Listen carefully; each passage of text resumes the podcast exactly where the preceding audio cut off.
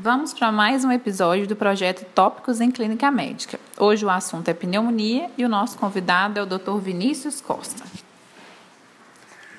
O diagnóstico da pneumonia ele envolve tipicamente o achado cardinal de tosse, associado a alguma repercussão sistêmica e, mais importante, alguma localização de foco em via aérea inferior, como, por exemplo, crepitações localizadas, egofonia, dentre outros achados semiológicos.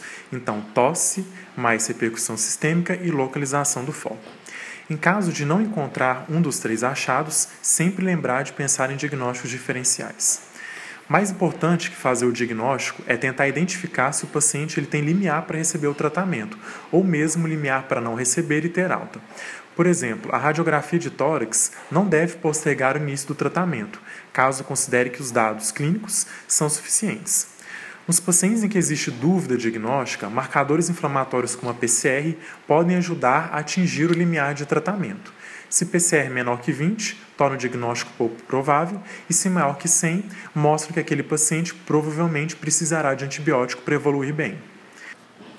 Uma vez optado por tratar como pneumonia, lembre-se de estratificar o risco. O CURB 65 e o PSI são scores para auxiliar, destacando que o PSI nos permite uma avaliação global mais completa do paciente. Sobre o tratamento, os pacientes com PAC leve vão se beneficiar de monoterapia em domicílio, beta-lactâmico ou macrolídeo. Os pacientes com PAC moderada preferencialmente deverão ser internados com terapia combinada ou quinolona respiratória. Considerar corticoide se muito sintomático ou com PCR muito elevada. Os pacientes com PAC grave, preferir monitorização em setor específico, como sala vermelha ou TI, terapia combinada é preferida e o corticoide provavelmente ajudará a maioria desses pacientes. Lembrar de reavaliar frequentemente o paciente para risco de resistência antimicrobiana, bem como para chances de alta. Se normalização dos dados vitais, antibiótico oral e alta. Geralmente, casos leves tratarão por 5 dias de antibiótico e casos moderados a graves, 7 dias, ponderando que cada paciente deverá ser reavaliado individualmente. Agora, sobre suporte ventilatório na pneumonia.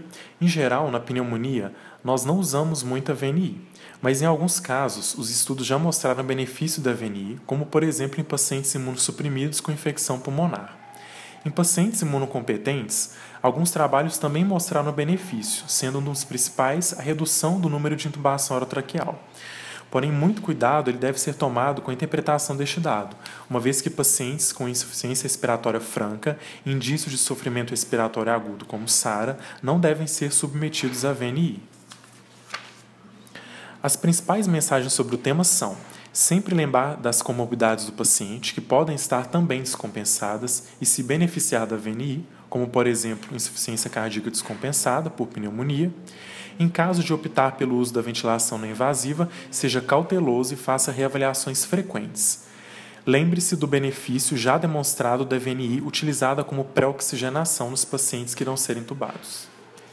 Então, os tópicos: tosse com repercussão sistêmica e sintomas localizatórios para pensar em diagnóstico, limiar para tratamento, que algumas vezes é ser mais importante do que o diagnóstico propriamente feitinho, PCR como auxílio estratificação de risco com CURB ou com PSI, tempo de antibiótico conforme essa estratificação e VNI cautelosa em alguns casos específicos.